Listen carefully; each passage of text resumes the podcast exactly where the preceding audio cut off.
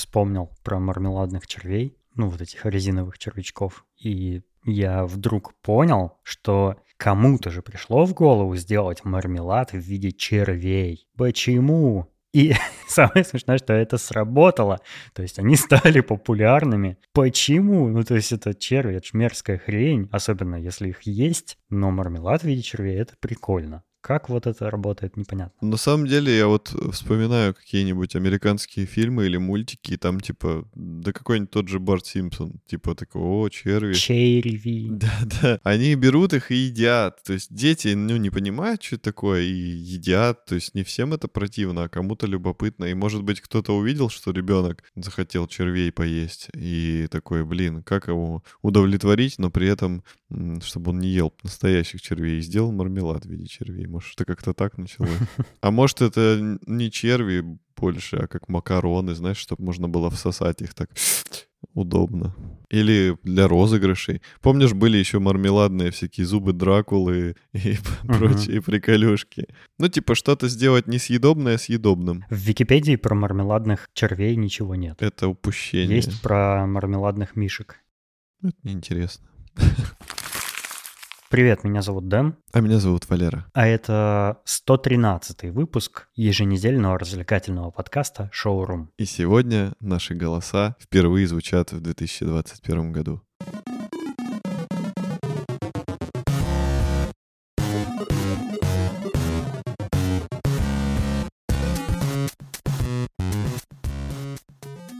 У нас есть вопрос от нашего постоянного слушателя, который мы долго откладывали, но наконец-то настало его время. Том.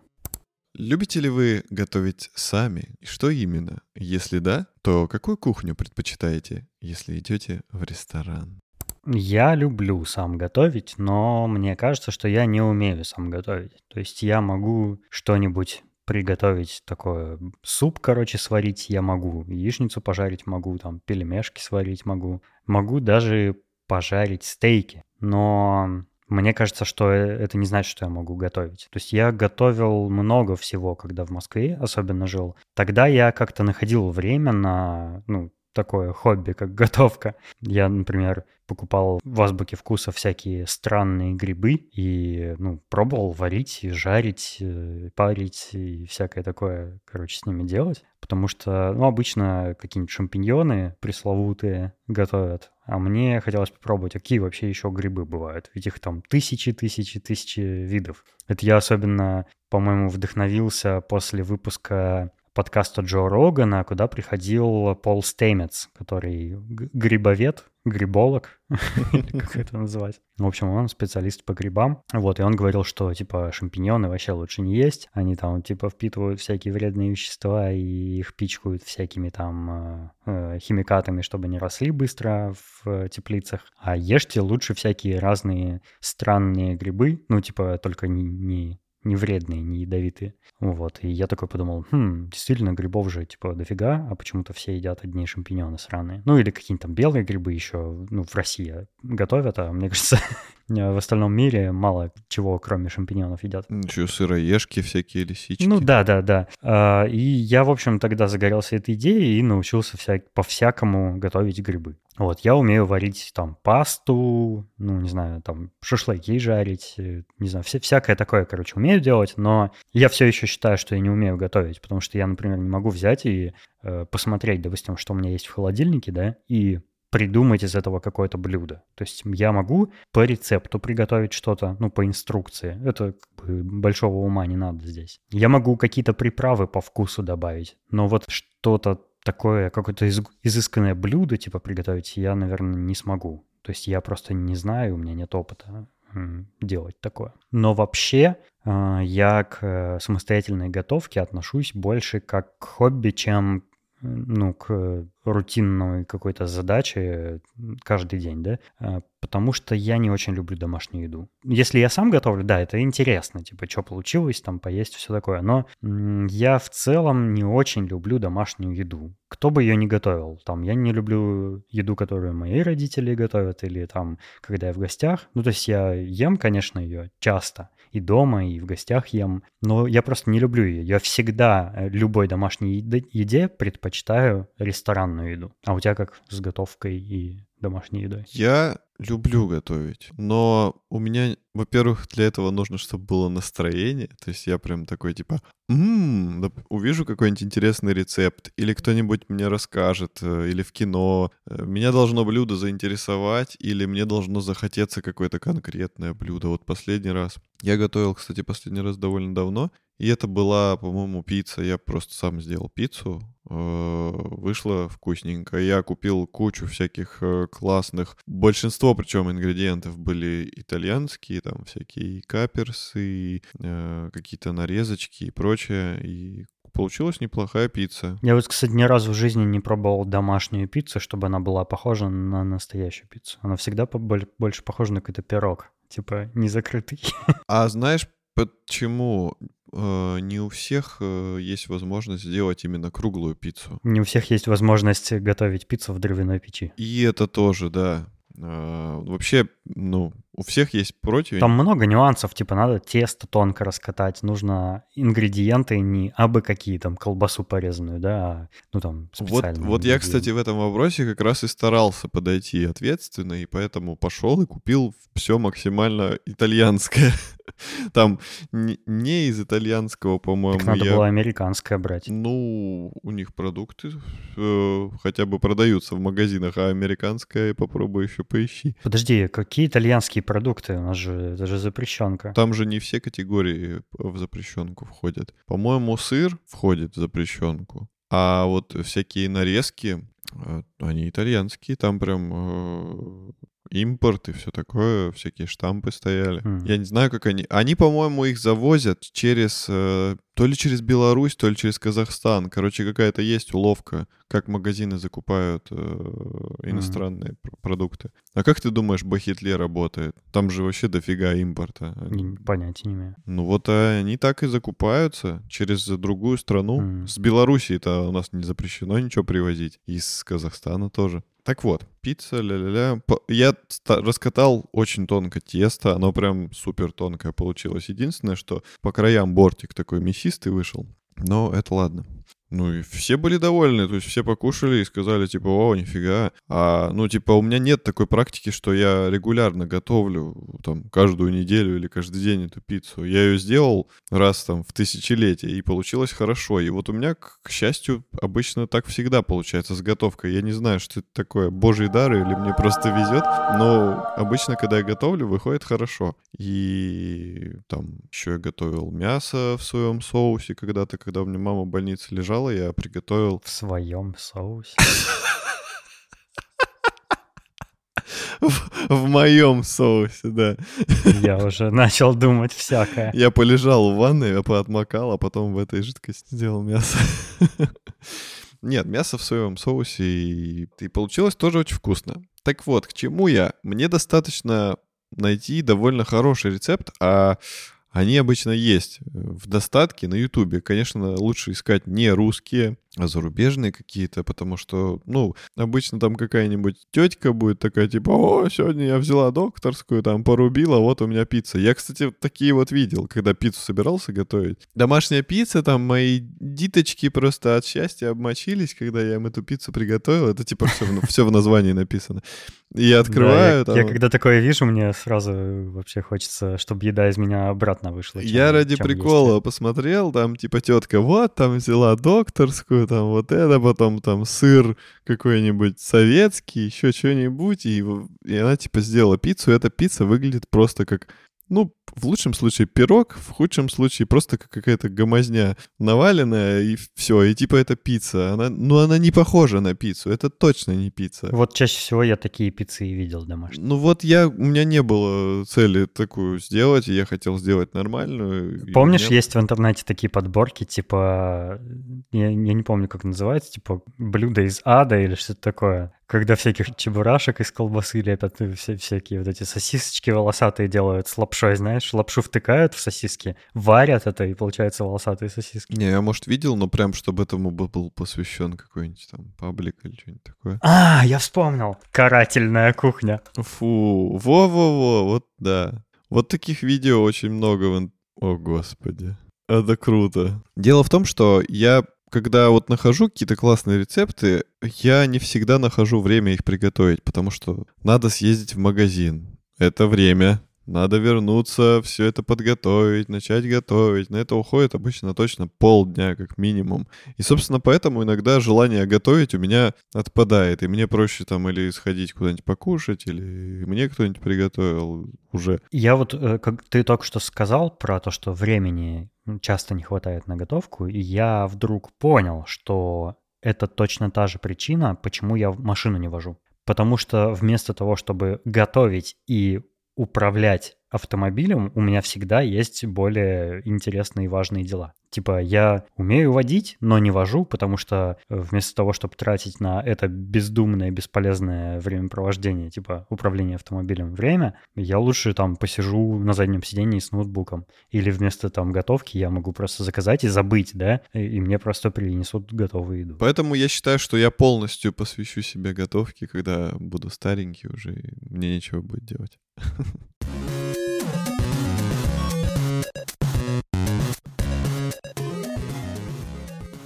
А вообще, я люблю есть все вообще. Я люблю еду, просто когда она вкусная, я ее уже люблю. Таких прям каких-то конкретных предпочтений у меня нет. Ну, есть, конечно, типа беспроигрышные варианты, но если еда вкусная, то мне нравится. А у тебя есть какие-нибудь блюда? Я не могу тоже какие-то конкретные блюда назвать, но я могу назвать то, что я не люблю, то, что я точно э, не заказал бы себе самостоятельно никогда в ресторане, например. Например, я никогда не закажу ничего с икрой. Ненавижу икру. Вот мне не нравится ни черная, ни красная, никакая, ни кабачковая. Вот не люблю икру, короче. А, никогда говяжий язык не полюблю. Это ужасно отвратительное шершавое вот это мясо. Да, да, фу, просто как животный орган какой-то, как можно вообще есть. И я не люблю спиртные напитки.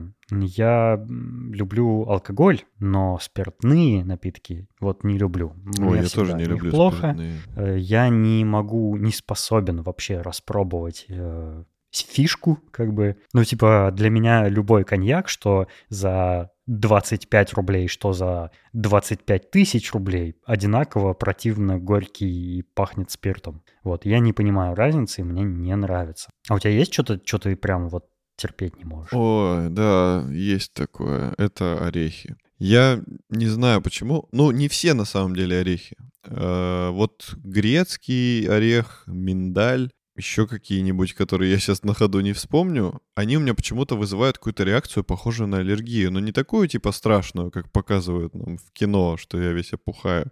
А у меня просто очень сильно начинает першить горло и чесаться после них. Прям очень ну, противно. Видимо, это просто легкая э, Аллергии. Ну, наверное, какая-то легкая форма аллергии, и из-за этого я их не люблю. Но, с другой стороны, мне нравится арахис, и мне нравятся фисташки. Мне недавно в Твиттере написали «Арахис еда для бомжей». Ну, вот э, почему-то арахис и фисташки... Фисташки я обожаю. Мне хорошо заходят, и у меня от них не першит. Вот в чем фишка. Кедровые.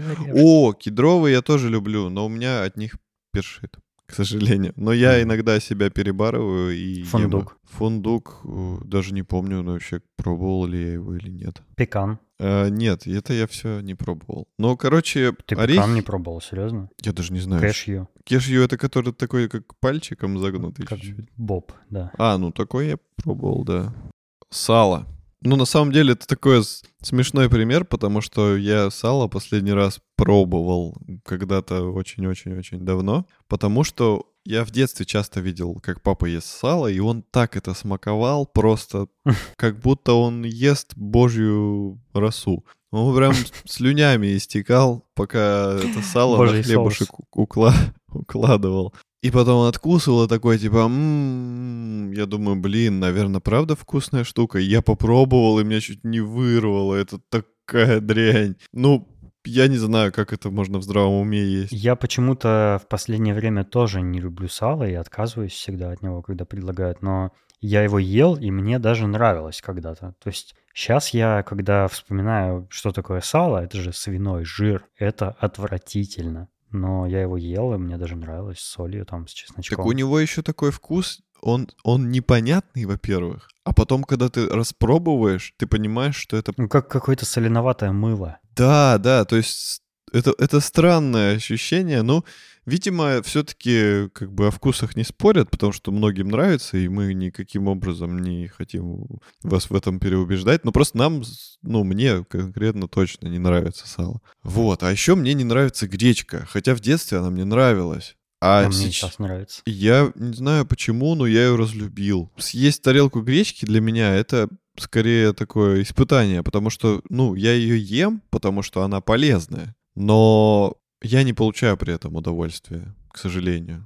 Я, кстати, люблю всякие каши. Я люблю очень кукурузную кашу, манную кашу, геркулесовую. Я еще люблю кашу из саго. Это давно забытое вообще сырье для каши. Это, короче, гранулированный крахмал. Она очень непопулярная, почти нигде не продается. Ее только через какие-нибудь там группы ВКонтакте где-то можно купить. То есть она просто... Ну, в магазинах ее не бывает почему-то. Но саго — это прикольная каша. Это похоже немножко на рисовую кашу, но более мягкая. Она типа как, э, не знаю, как что-то между рисовой кашей и киселем.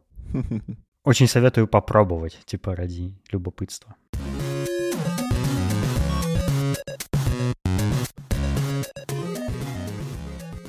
Кстати, вот э, я сейчас посидел и подумал, у меня есть все-таки любимые какие-то блюда, такие беспроигрышные. Uh-huh. Но, во-первых, я обожаю мясо, мясо люблю, поэтому э, если мясо вкусно приготовлено, ну, хорошее мясо, типа говядина или курочка или индейка, Свинину я не люблю. Мне свинина просто не нравится, потому что она жирная и, ну, вкус у нее... Ну, говядина такая плотная, такая текстурная, а свинина не текстурная, то есть она просто как, как сало, короче говоря. Да, да, в ней больше жира и сала, и она поэтому на вкус не, неприятная. Хорошие блюда из мяса — это залог э, того, что мое сердце будет э, покорено. И я очень люблю из супов, например, я люблю грибно... Гри люблю э, грибной крем-суп или сырный суп. Они такие жиденькие, там не особо много чего внутри есть. Сухарики. Ну да, сухарики. И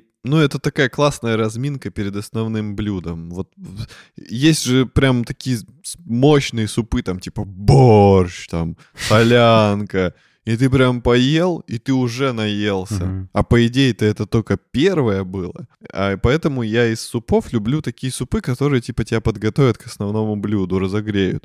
А я знаешь, какой люблю суп? Я, э, кстати, это немножко в топик. Я однажды ел огуречный суп и, ну, чисто из любопытства попробовал, и мне не понравилось. Но вот я очень люблю гаспачо, холодный. А я гаспачо не пробовал просто. и хочу попробовать. Еще я люблю лазанью мясную прям очень люблю. Но, к сожалению, в Новосибирске очень мало мест, где ее вкусную можно поесть. Обычно ее приносят либо какую-то, перед, знаешь, типа разогретую в микроволновке уже, но видно, что она не, не только что приготовлена. Либо ее приносят э, вкусную, но такого размера, что эта порция, не знаю, на какого-то гнома. Ну, ее очень мало. И типа я вот так два раза вилкой сделал, а ее уже и нет. И это Можно обидно. сказать, пять порций. Можно, но только ценник у нее при этом остается как у больших лазаний ну, других. ты выбираешь, типа, ты хочешь много вкусной лазаньи или одну большую невкусную. Да, да, да. Я помню мультик э, Гарфилд, точнее, это был фильм Блин, а как он? Это фильм с мультипликационным котом. Не знаю, как это назвать, но неважно. Э, и это была, по-моему, вторая часть, где они поменялись, э, и он жил в какой-то королевской семье. И он там готовил лазанью, которая была, типа, размером, не знаю, со скатерть. И я, когда эту сцену смотрел, у меня прям слюни так сильно текли что я себя не мог контролировать. Я, по-моему, сразу же после этого мультика пошел э, куда-то есть лазанью, потому что было очень это все вкусно. Я, кстати, лазанью тоже знаю, по Гарфилду именно. Ну, то есть я, наверное, впервые вообще услышал слово лазанья в, э, в этом мультике, но я ее много раз ел, но что-то, не знаю, какой-то особой страсти к ней не питаю. Еще я люблю разные пасты. По-моему, вообще любая паста меня э, оставит довольным. А еще я люблю, если брать что-то из теста. У нас что-то у меня все из теста популярное. Я еще пиццу люблю, как мы уже выяснили. Ну и суши и стейки. Стейки, особенно если они хорошо приготовлены с каким-нибудь классным таким соусом. О, я прям не могу. У меня есть история про суши. Я однажды был в Нью-Йорке, и я там ел много-много всякой уличной еды. Мне очень нравится уличная еда. Ну и просто в ресторанах я тоже питался. И мне однажды вечером как-то очень сильно захотелось суши. Ну вот обычных суши, как мы в России едим. Я такой зашел куда-то на Foursquare или типа на какой-то... Как называется этот сайт, где рейтинги ставят? TripAdvisor какой-то. Мгм. И нашел рядом со мной суши-ресторан японский. Я такой, о, классно, удобно, близко. Я в него пришел, и я понял, что, блин, по-хорошему нужно развернуться и уйти, но я уже зашел, меня уже, типа, усаживает на мое место и все такое. Там прямо э, девушка встречает и проводит до места, ну, такого уровня ресторан. И там был такой красивый интерьер, там все черное было абсолютно. Посередине, э, ну, помещения была кухня открытая, которую ты видишь. Вокруг этой кухни э, типа барной стойки, и можно было там сидеть. И вот меня туда посадили прямо перед поварами, которые готовили. Я посмотрел в меню, и я ничего не понял, потому что там, э, ну, нужно было догадаться, что там все названия — это транслитерации с японского. Я не понимаю просто даже, что это. То есть я там могу селман какой-нибудь там где-нибудь отличить, да, э, какие-то знакомые слова, как- ну, виды рыб там могу некоторые отличить. Но в целом мне непонятно было, что за блюдо. Я позвал официантку и попросил ее порекомендовать мне что-нибудь. И она сказала, у нас специально вот для типа новичков есть такие специальные сеты, где мы готовим 10 э, наших самых знаковых блюд понемножку, чтобы каждое типа попробовать. Он недорогой, и вы сможете все попробовать, и туда входит саке, и я такой, о, это прям вот то, что мне надо. Я сейчас типа все попробую и пойму, ну, что мне нравится или нет. И мне начинают, э, значит, э, готовить и приносить по одному блюду каждые примерно 10 минут, 10-15 минут. И мне сначала при- приносят что-то такое более-менее знакомое, ну, какие-то м, какие сашими, ну, то есть просто такие комочки риса с кусочками рыбы сверху. И я такой, о, ну, нормально, это я знаю. И приносят э, две стопки саке. И я одну стопку выпил, а она такая крепкая, и я вообще спиртные напитки не очень люблю. Э, И вторую стопку я уже, ну, типа, отставил в сторону, такой думаю, ну, не, саке, типа, я сегодня не буду пить. Мне приносят второе блюдо, а там такая, типа, ну, знаешь, емкость, похожая на металлическую сахарницу, только вместо сахара в ней э, колотый лед, и сверху лежит сопля.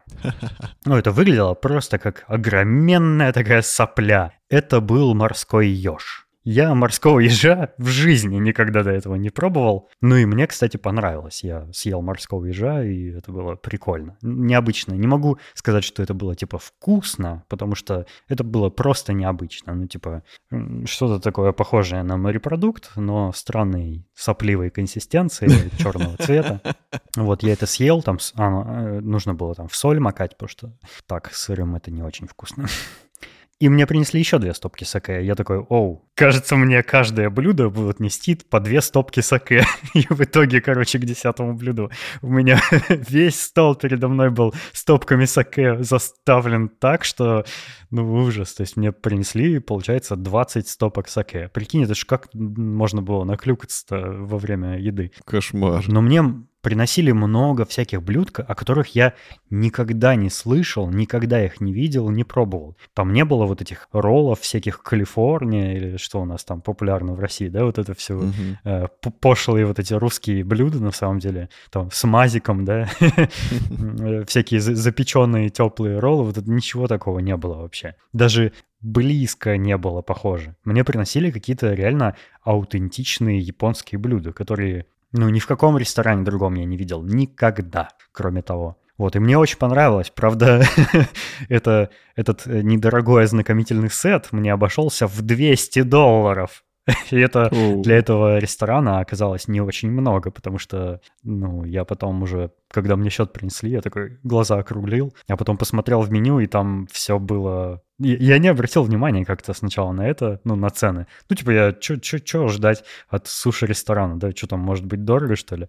Оказывается, может такая история. Я, кстати, раз заговорил про уличную еду и про Нью-Йорк, э, я больше всего вообще мне в кулинарии и в еде э, интересно пробовать новое. Это вот самая, э, самая фишка вообще еды для меня. Э, потому что я часто, когда прихожу в какой-нибудь ресторан новый, и если там какая-нибудь необычная кухня, не просто там какие-нибудь там пасты, суши, пиццы и супы, а что-нибудь такое необычное есть в меню, я, как правило, это заказываю. Я люблю пробовать всякое и получать новые ощущения, потому что мне кажется, что это самое ценное. Ну, типа, обычную еду я просто могу в любой момент заказать домой и пожрать, да? А когда я иду в ресторан, особенно ну, с кем-нибудь, то мне хочется интересно провести время. А что может добавить к этому ощущению, так это необычная еда. Вот какой, какая у меня позиция в отношении ресторанов. И я пробовал много всего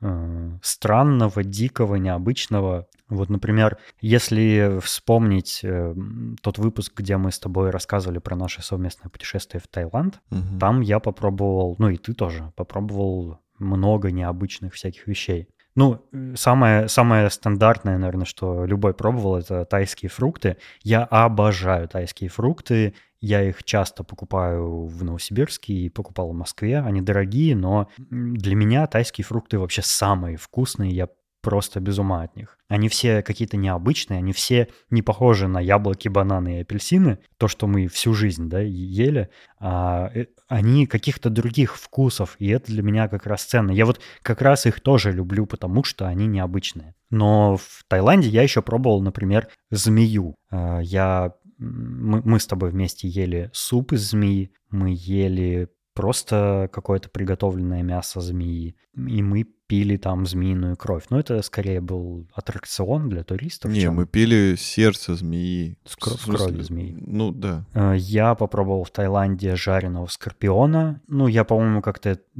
кажется, в том выпуске я об этом и рассказывал.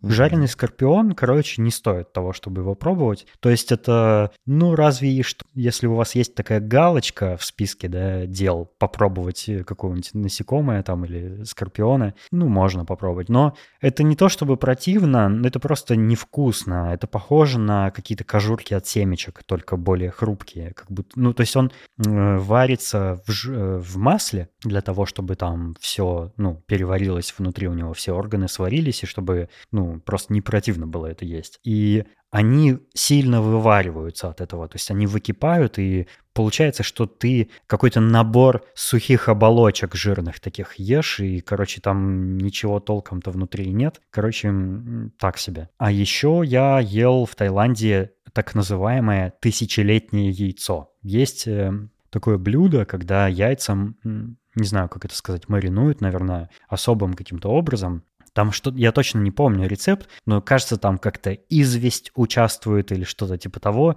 Короче, это яйцо куда-то закапывают долго, оно там маринуется. Что это такое? Это обычное яйцо на вид, вот аб- абсолютно нормальное куриное яйцо. Но когда ты его очищаешь от скорлупы, оно прозрачное. Оно похоже на янтарный такой камушек. Оно э, прозрачное, просто как стекло такого желтоватого цвета. Внутри э, очень такой темно-коричневый желток. И я где-то, типа, прочитал, прямо в Таиланде, пока был, прочитал про это блюдо. Ну, я гуглил разные интересные блюда и нашел это яйцо, где-то в магазине прям продавалось. И я помню, я его почистил прямо в номере гостиницы, и ты наблюдал за тем, как я его ем.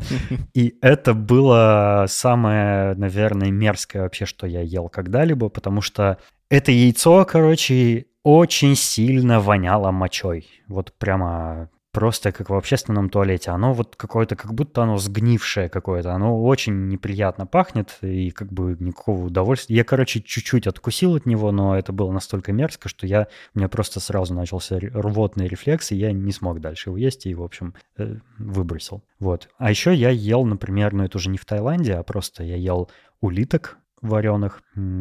Я помню про улиток, что они мне не очень понравились. Ничего противного я тоже в них не, не понял. То есть, э, ну, обычный такой деликатес, но они тоже какие-то пахучие. Вот мне не очень нравится, когда еда пахнет как не еда. Они пахнут как что-то такое, что достали из болота, и, короче, не очень приятно. И еще я помню, что они были супер горячие. Такие горячие, что э, я обжег пальцы, когда сначала взял улитку пальцами. Потом, оказывается, там такой специальный инструмент есть. Ты берешь улиточку такими щипцами и очень маленькой вилочкой выковыриваешь ее из раковины. В общем, не знаю, улитки обычный, обычный деликатес, на мой взгляд. Ничего прикольного в них, на мой вкус, нет. Есть их больше я не планирую. А еще я не планирую есть больше бычьи яйца. Я, я ел э, в Новосибирске, кстати, в ресторане азиатском каком-то бычьи яйца. И это, на что это похоже? Наверное, по консистенции это похоже на печень, но при этом тоже очень своеобразный запашок у них, ну, у них запах половых органов, вот, не знаю, как писать. Только я не знаю даже, как бы сравнить даже не с чем, потому что я не особый знаток запаха половых органов, но, короче, они, то, они точно этим именно и пахнут. вот что я могу сказать с уверенностью. Ну, как бы съедобно, но тоже, я не знаю, я люблю пробовать, и что-то мне иногда нравится, а что-то вот нет. Это вот примеры того, что мне не, не особо понравилось, типа улитки, бычьи яйца, тысячелетнее яйцо, это все, ну, фигня какая-то, короче. Просто очень необычно, но не то чтобы вкусно. То есть я вообще не понимаю ничего вкусного в, в этих блюдах. Вот. Но при этом я считаю, например, самой вкусной на свете едой уличную еду. Потому что э, когда-то, когда-то в мои молодые годы я много путешествовал, и я съел много разных видов уличной еды в разных странах, и вся она практически была очень вкусная. Например, э, всякие уличные хот-доги в Нью-Йорке, э, всякие мексиканские тако в фудтраках настоящих мексиканцев в Калифорнии. Это просто было муа, э, фантастика. Кстати, фудтрак назывался Мамасито Такос до сих пор помню. Это настолько вкусное тако было, что я прям все запомнил, каждую деталечку. Прецели какие-нибудь в Европе часто продают э, в таких лотках, типа похожих, знаешь, на лотки с сахарной ватой. Что-то такое около цирковое, и вот там прям вывешивают эти огромные бублики с солью, и они очень вкусные. Вот если вы э, когда-нибудь там путешествовали и видели эти лотки и ни разу так и не попробовали прецели, обязательно в следующий раз возьмите, потому что это, это кажется, что они огромные, что это хлеб, а на самом деле это не то, что вы думаете, это намного-намного вкуснее, они просто потрясающие. Э, я люблю всякую прямо, ну знаешь, еду, которую вот какой-нибудь уличный торговец уличной едой готовят руками, вот там вот, ну вот она такая на вид грязная антисанитария, я прям люблю такое. Это, это, мне кажется, самый вот такой прямо большой кайф поесть, что-то такое вот прям, типа, да, такое. Но это часто оказывается очень вкусная еда, не знаю почему. Э, может быть из-за того, что ты, когда много гуляешь, ты успеваешь так сильно проголодаться, что вся еда тебе показалась бы вкусной, но сравнивая это с, там, с такими же походом в рестораны во время прогулок, да, я все-таки выбрал бы уличную еду, потому что ну, мой опыт показывает, что она намного вкуснее. Ну, здесь, наверное, еще... Ой, господи. Здесь, наверное, еще участие принимает и составляющая как типа приключения. То есть в ресторан ты идешь, ну типа ресторан, ресторан, а так там ты на улице, где-то да, кого-то да, нашел. есть, наверное, такое, да. Да, наверное, антураж тоже сюда добавляется, потому что, ну, ресторан это такое безопасное место, там э, ресторатор несет ответственность за то, чем он тебя кормит, да, и все такое. А уличная еда это какой-то типа риск, как будто бы, э, ну, не знаю, наверняка наверняка это тоже добавляется сюда, но я обожаю, короче, уличную еду. К слову о рисках. Я не такой э, интересный, не так скажу. Едок? Да. К слову о рисках, я, у меня не настолько богатый опыт поедания всякого экзотического, потому что у меня есть одна дурацкая черта моего организма, которую я не люблю и с которой приходится мириться. Это то, что мой желудок очень быстро реагирует на все сомнительное. Поэтому на все я... незнакомое, да? Да, на все незнакомое. Поэтому всякие экзотические блюда или там тысячелетние яйца это, это не для меня. Потому что это потом может обернуться тысячелетним поносом. Денис один такой наблюдал. Таиланде. А, да, я не забуду этот момент. Это было очень смешно. Поэтому все, что я... Было тебя жалко, но при этом я не мог остановиться хохотать. Все, все, что я собираюсь покушать, я сначала тщательно обдумываю, какие последствия могут быть. И иногда даже обдумав и вроде как не увидев угрозы, последствия все равно меня настигают в самых неожиданных местах.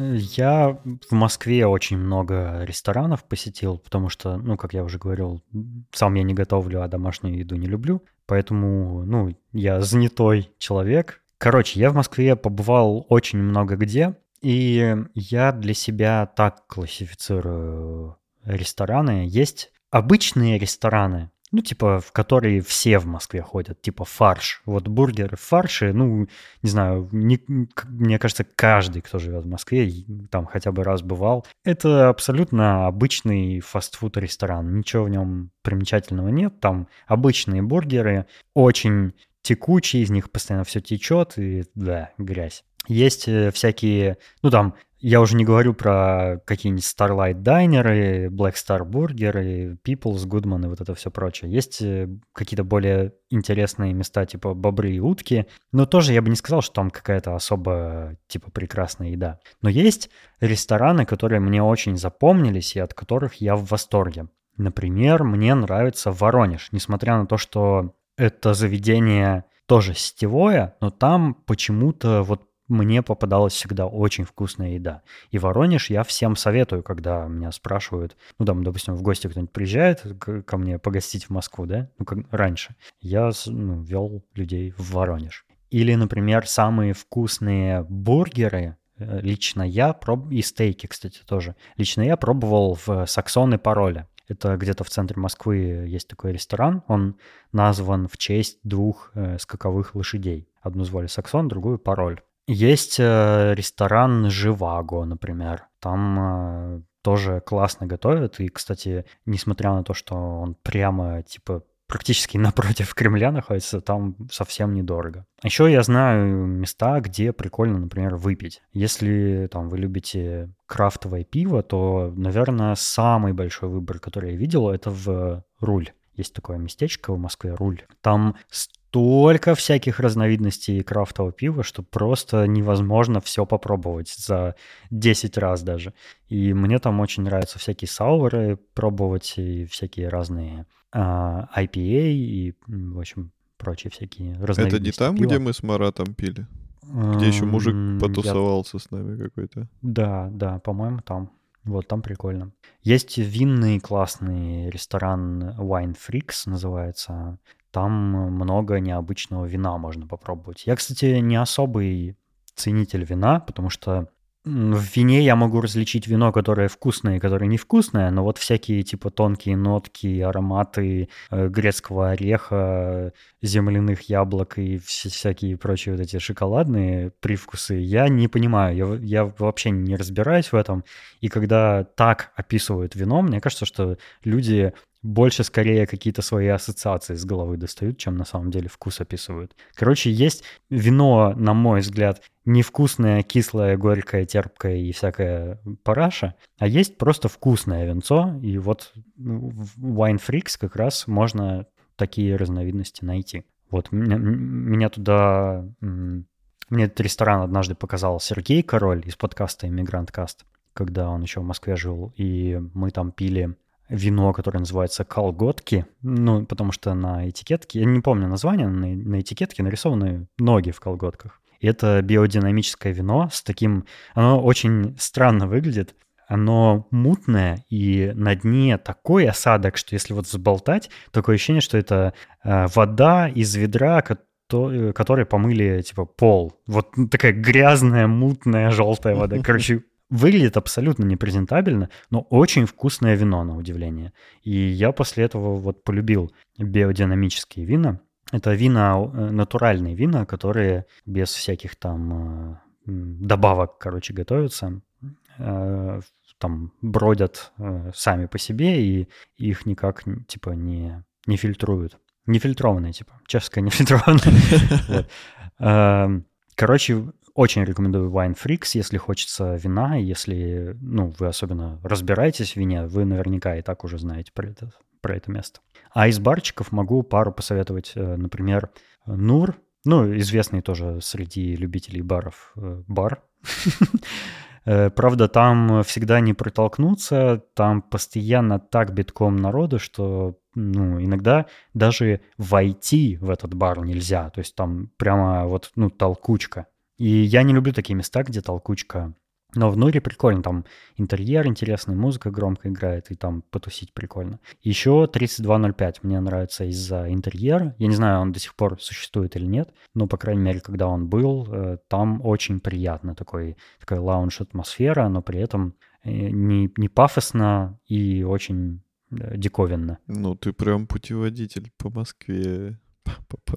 Очень, очень, я думаю, полезно будет для наших слушателей, если они будут проездом в Москве или, или живут, но не бывали в этих местах. Потому что я Денисову вкусу доверяю очень, и поэтому я думаю, все... Ну, я в некоторых местах из этих был, и там действительно классно. В последние годы в Москве много интересных всяких фудкортов открылось с такой, типа, ну, повседневной едой, э, со всякими там азиатскими супами вот этими огромными, э, в которые в кастрюлях тебе выносят.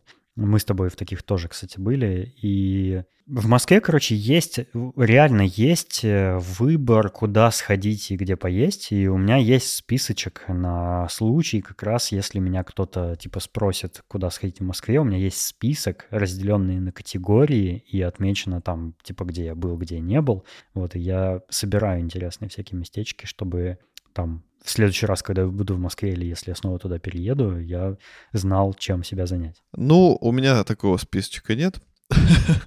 А в Новосибирске не так много хороших заведений, где можно покушать э, вкусно.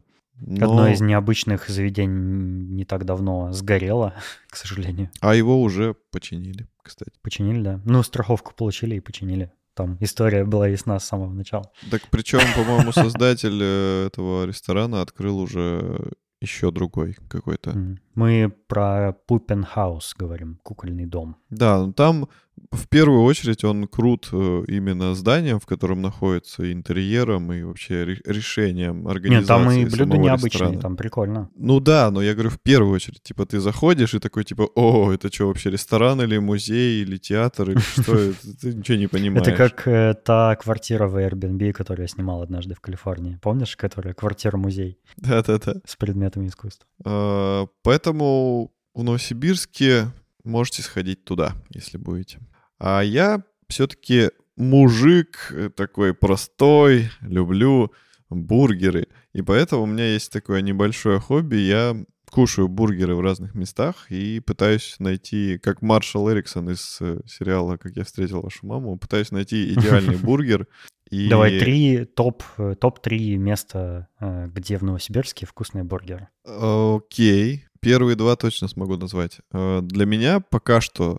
Давай данный... начнем типа с третьего к первому перейдем. Блин, к третьему. Хит-парад же. Так, сейчас я тогда... На третьем месте подорожник. Подорожник. Я ем подорожник иногда, да. На третьем месте моего хит-парада по бургерам э, заведение под названием Bar BQ. И там довольно хорошие бургеры, они качественно сделанный, из хороших э, компонентов. В принципе, там можно попить морсики, можно попить пиво к этим бургерам. Хорошее мясо, ничего такого сверхъестественного, но в то же время вкусно и такой проверенный вариант. А на втором месте э, называется бургерная Му Крю. И там э, бургеры такие довольно острые. Там почти все бургеры очень острые. И они вкусные. Но если не любите острое, то лучше, конечно, не экспериментировать. Я думаю, если попросить... А ты как будут... на острую еду реагируешь? Я на острую еду реагирую нормально. Если при этом я долго не был голоден перед приемом этой острой еды, потому что если я съем острую еду после большого голода, у меня, скорее всего, будет изжога, к сожалению. Но, а так нормально, я люблю. Там есть бургеры с какими-то охотничьими колбасками, там есть э, бургер mm, какой-то Хантер называется, колбаски. там типа рубленая картошечка или лучок или что-то. Ну, короче, вкусно с халапеньо они туда кидают, все на свете. Короче, если хотите что-то, если хотите э, чего-нибудь остренького, то прямая дорога вам в Мукрю. Там тоже вкусно и хорошо. Интерьеры, в принципе, в Новосибирске искать какие-то необычные интерьеры ну, я думаю, это бессмысленно. Очень мало заведений, которые могут зацепить э, именно интерьером. Поэтому я все-таки выбираю именно по вкусу бургера. И на первом месте на данный момент для меня находится бургерная, которая находится в Академгородке. Она называется Spot and Choose. Такая история была, связанная с этими бургерами. Я с Наташей поехал на маяк. У нас есть маяк недалеко от э, плотины. И мы захотели там пофотографироваться, потому что там вокруг лес э, и речка, и красиво очень. Ну и маяк, собственно, как гость программы. И там Он такая фишка... Действующий? А вот не знаю, мы днем были. Наверное, да. Мне кажется, да. Поехали днем фотографироваться на маяк. Ну вы что? Так а ночью мы бы и не пофотографировались, темно же. А маяк же видно было бы. Странно маяк фотографировать днем. Нет, так ну, он крас... Его же фишка в том, что он светит. Его фишка в том, что это полосатая палка, необычная. Кек. Ну, в следующий раз ночью поедем. Просто это же надо, типа, там, долгая выдержка или... В следующий раз ради полосатой палки можно никуда не ехать. Можно просто гаишника подразнить, и будет у тебя полосатая палка. Э, фишка была в том, что мы доехали до определенного момента, а потом там шлагбаум, и мужики такие, а дальше вы не проедете. Мы говорим, в смысле, а что, нельзя? Они говорят, ну, типа, там это какая-то там зона. Типа, Режимный машины, объект. Машины по пропускам. Но если вы нам там заплатите, они нам намекнули, тогда мы типа вас пропустим. Ну и какие-то такие деньги назвали, что-то чуть ли не по 500 рублей с человека. Я думаю, да ну вас нафиг, мы типа прогуляемся и сами дойдем до этого маяка. Ну, собственно, мы так и сделали, но идти было капец далеко. Просто жесть как далеко. Я почему-то думал, что это расстояние мы преодолеем на изи, но нет. Мы когда до маяка дошли, мы уже такие уставшие, голодные, пофотографировались, потом э, уже еле кое-как дошли до машины, и я такой, Наташа, я умираю с голоду. Она говорит, в Академгородке есть классная бургерная, Spot and Choose, типа я там один раз была. Я говорю, поехали, я готов вообще на все.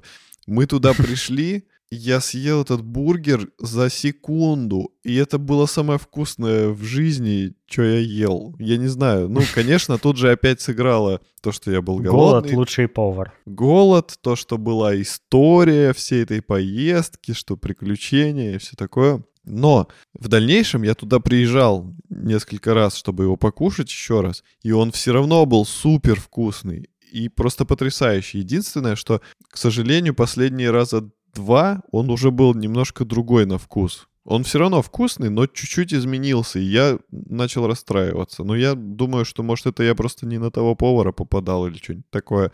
Но пока что он для меня на первом э, месте. У них какой-то там специальный соус есть, э, который так и называется, типа соус pot and choose. И он добавляет какой-то очень сладко... Хорошо, что не свой соус. Сладко... Сладко сладковатый привкус э, бургеру. И сами бургеры, мне что нравится, они с небольшими булочками и очень мягкими. И ты из-за этого его можешь засунуть в рот без особых трудностей.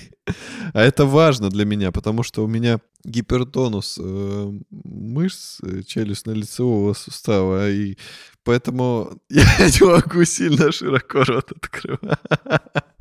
Короче, очень хорошо в рот он входит, и из-за этого можно его удобно кушать не мучаясь. Как, знаешь, принесут бургер, который высотой с Эйфелеву башню, и ты каким-то макаром его должен запихать себе, чтобы куснуть. Может, может такие бургеры надо вертикально есть, типа слой за слоем сверху.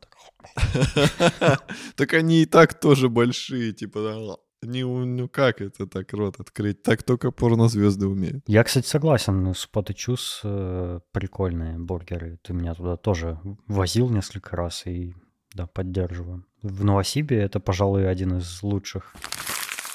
Спасибо, кстати, Тому за вопрос, на который мы отвечали весь выпуск. Да, спасибо, Том.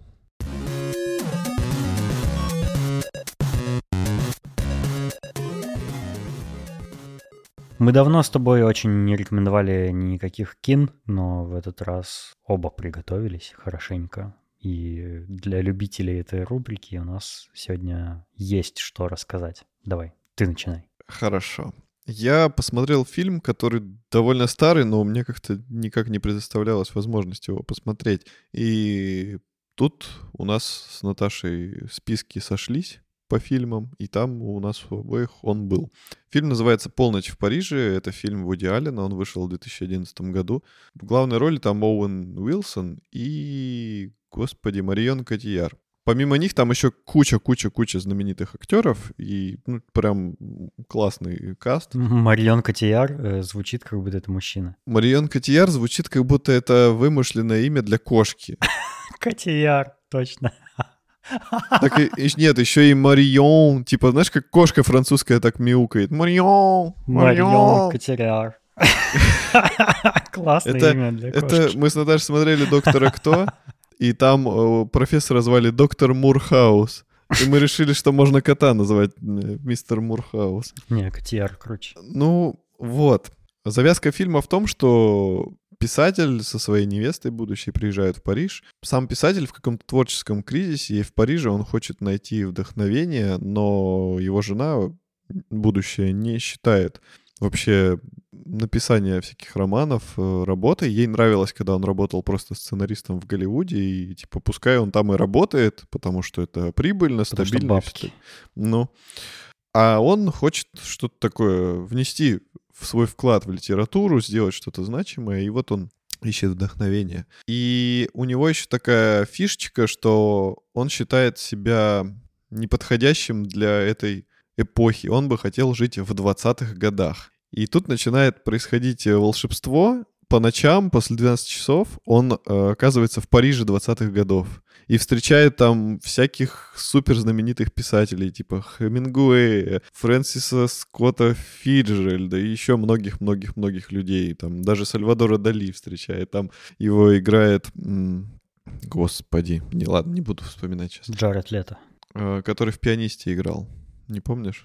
А, э, Эдриан Броуди. Да, да, Эдриан Броуди. И он с ними всеми знакомится, вливается в эту тусовку, начинает э, понимать, как ему нравится жить в это время, но внезапно вот эта девушка, которая играет Марион Кадьяр, в которую он влюбляется, собственно, она говорит ему, что она тоже хотела бы жить в другой эпохе, типа еще раньше. И здесь как бы начинается противоречие их желаний. И она ему говорит, э, давай, типа, в той эпохе жить, а он говорит, нет, давай в 20-х, они классные, она говорит, нет, типа, вот тогда было классно. И в итоге они понимают, точнее, он понимает, что не от эпохи зависит счастье. Типа, классно — это когда ты сам себе делаешь классно, что можно и в настоящем времени быть счастливым. Вот, ну уж больше подробностей не буду рассказывать, хотя, наверное, уже все давно его смотрели, но вдруг кто-то не смотрел, поэтому фильм очень такой, он, ну, он романтичный, легкий, там, там как бы есть и над чем задуматься, но в то же время он тебя сильно не перегружает. Типа, как, когда есть фильмы, после которых ты сидишь такой, господи, зачем я живу эту жизнь? Такого нет, но ты все равно, ну, задумаешься над какими-то вопросами, которые м, касаются твоей жизни. Типа, а правильно ли ты живешь ее или нет? Хороший фильм, поучительный, красиво снят, красивые актеры, все как на подбор знаменитости, и это, ну, много-много плюсов дает ему. А я как раз посмотрел фильм, после которого ощущение «Господи, зачем я живу?».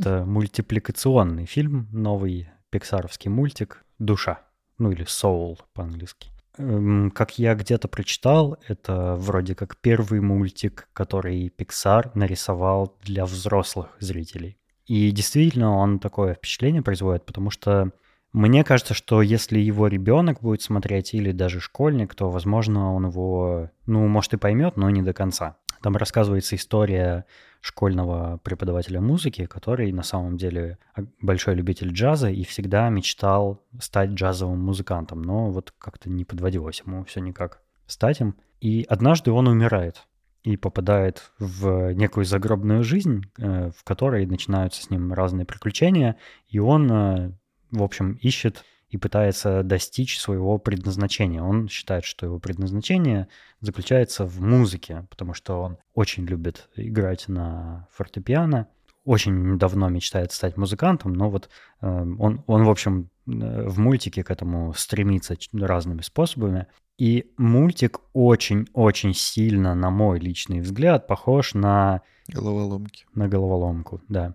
Потому что там тоже почти все действие происходит в неком абстрактном мире, как вот у девочки разные эмоции друг с другом там э, борются, да, внутри ее головы. Э, также тут разные типа души людей в каком-то потустороннем мире э, ищут свое предназначение, скажем так. И это такие типа абстрактные маленькие чубрики, которые там бегают, в общем, там с ними всякие штуки происходят. Короче, с одной стороны, у меня, у меня очень двоякое впечатление об этом мультике, потому что, с одной стороны, он мне понравился.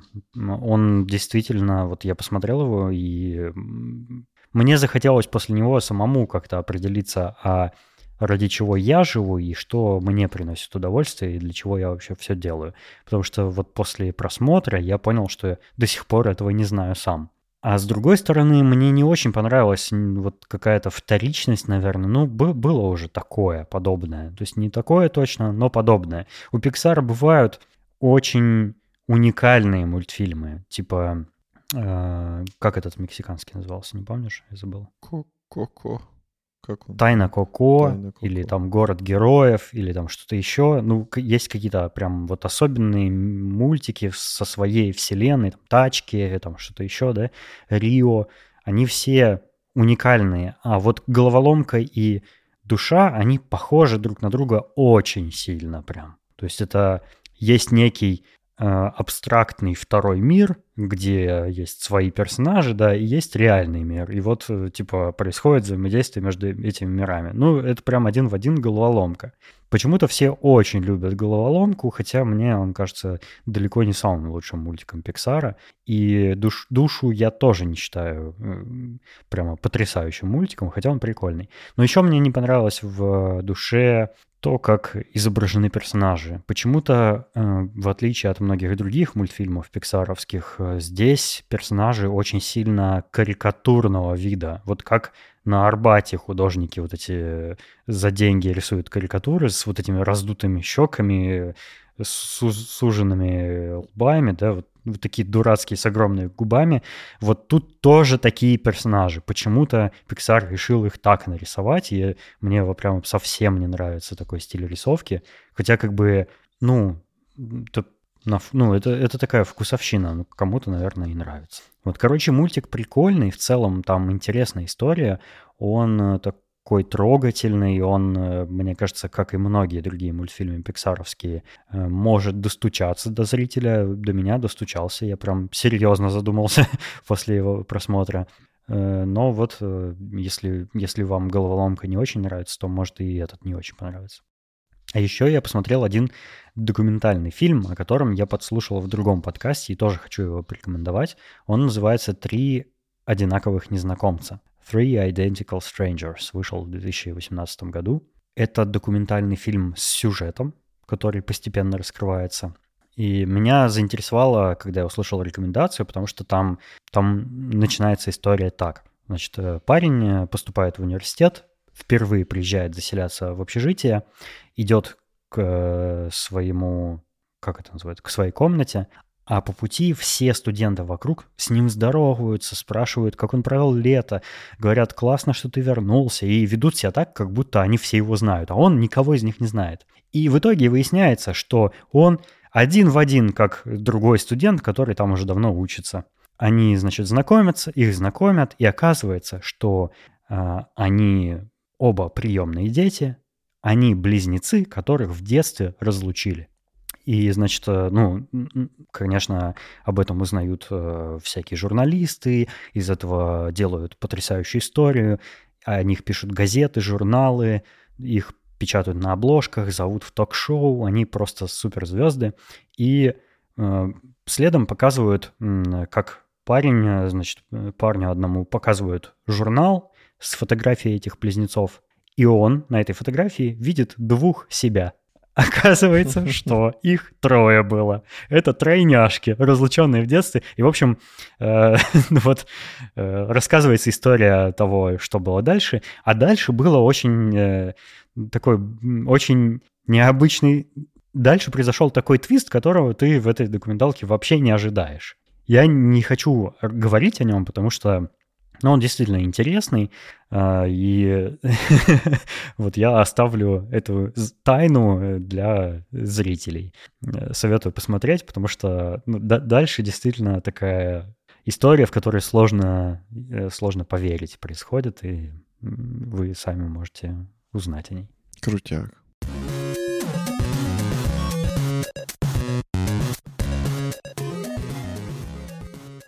Давненько не было про игры.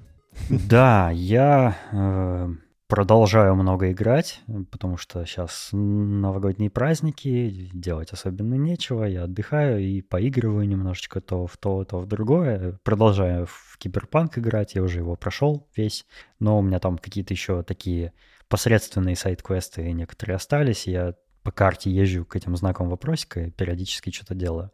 Вот, но э, мне на Новый год анонимный Дед Мороз в Стиме подарил игру, в которой я уже играл, и от, от которой у меня остались не самые лучшие впечатления, игру Control э, от студии Remedy финской. Но он подарил мне э, Control Ultimate Edition, в которой вроде как пара каких-то DLC входит. Я даже не в курсе, что там за DLC, потому что я и обычный-то контрол не проходил. Я решил, что а почему бы мне не дать второй шанс этой игре, потому что у меня уже был прецедент, когда я ошибался с первым впечатлением. Вот, это для давних слушателей подкаста знакомая история. Я, короче, решил снова попробовать эту игру. И что мне не понравилось, вот когда я впервые ее включал, там пару лет назад, она в 2018, кстати, вышла. Мне не понравилось, что она очень однообразная. Там, по сути, вся игра происходит в одном здании. Ну и, в, еще в неком абстрактном потустороннем мире, прям как в, в, в мультике Soul.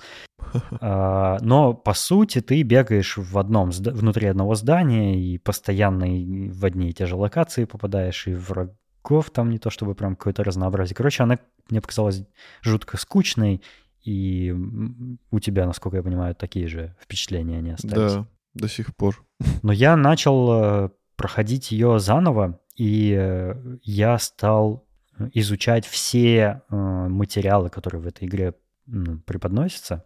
Типа читать записки, всякие письма, всякие надписи на досках, э, там разную информацию, собирать всякие collectibles и так далее.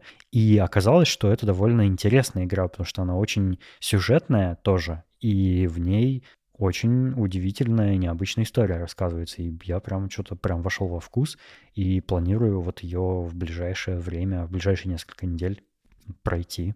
Мне прям понравилось. И она довольно красивая, я даже уже забыл, что она симпатично выглядит. Там прям, несмотря на то, что она вся, ну, коридорный шутер, как бы, потому что там ты все время внутри здания находишься. Но здание, э, помещение, комнаты, всякие интерьеры там очень детально проработаны. Прям интересно ходить, все разглядывать. И, ну, не знаю, я кайфую. Короче, вот я заново открыл для себя контрол. Ну, я ее, пожалуй, установлю потому что она у тебя появилась в Стиме. я, могу, я могу ее установить. И хочу посмотреть графоний, потому что когда мы с тобой в нее играли, мы на твоем компе ее запускали, потому что у тебя видюха мощнее, чем моя на тот момент была. А сейчас у меня есть RTX, и я могу как бы насладиться всеми плюшками, которые в этой игрушке есть. Все эти отражения, свет, всю вот эту красоту Ну, посмотреть. RTX, к слову, там э, включается, в отличие от Киберпанка, и на не RTX картах, потому что вообще-то не RTX карты тоже поддерживают рейтрейсинг. Ну, после какого-то там обновления драйверов. Но дело в том, что на моей видеокарте весь этот RTX очень сильно тормозить начинает. Но я его отк- я отключаю там первые три из пяти пунктов, и тогда производительность вполне нормальная. Но я думаю, у тебя, так как у тебя специальный сопроцессор в видеокарте есть, специально для рейтрейсинга, у тебя будет прям классно вместе с RTX идти. Интересно. Хочу посмотреть, сколько FPS будет. Ну, а потом, может, даже поиграю немножко.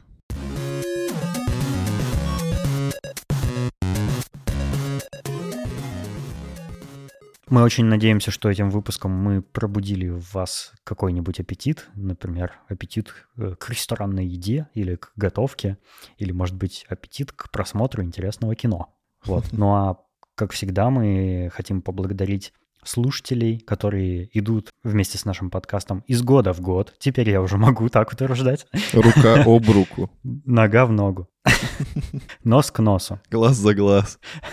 Плечом к плечу. Да. Вот эти замечательные люди. Александр Младинов, Марат Сайтаков, Петр Филимонов, Аида Садыкова, Александр Бизиков, Салават Абдулин, Александр Скурихин, Сергей МакГриб и Искандер Губайдулин.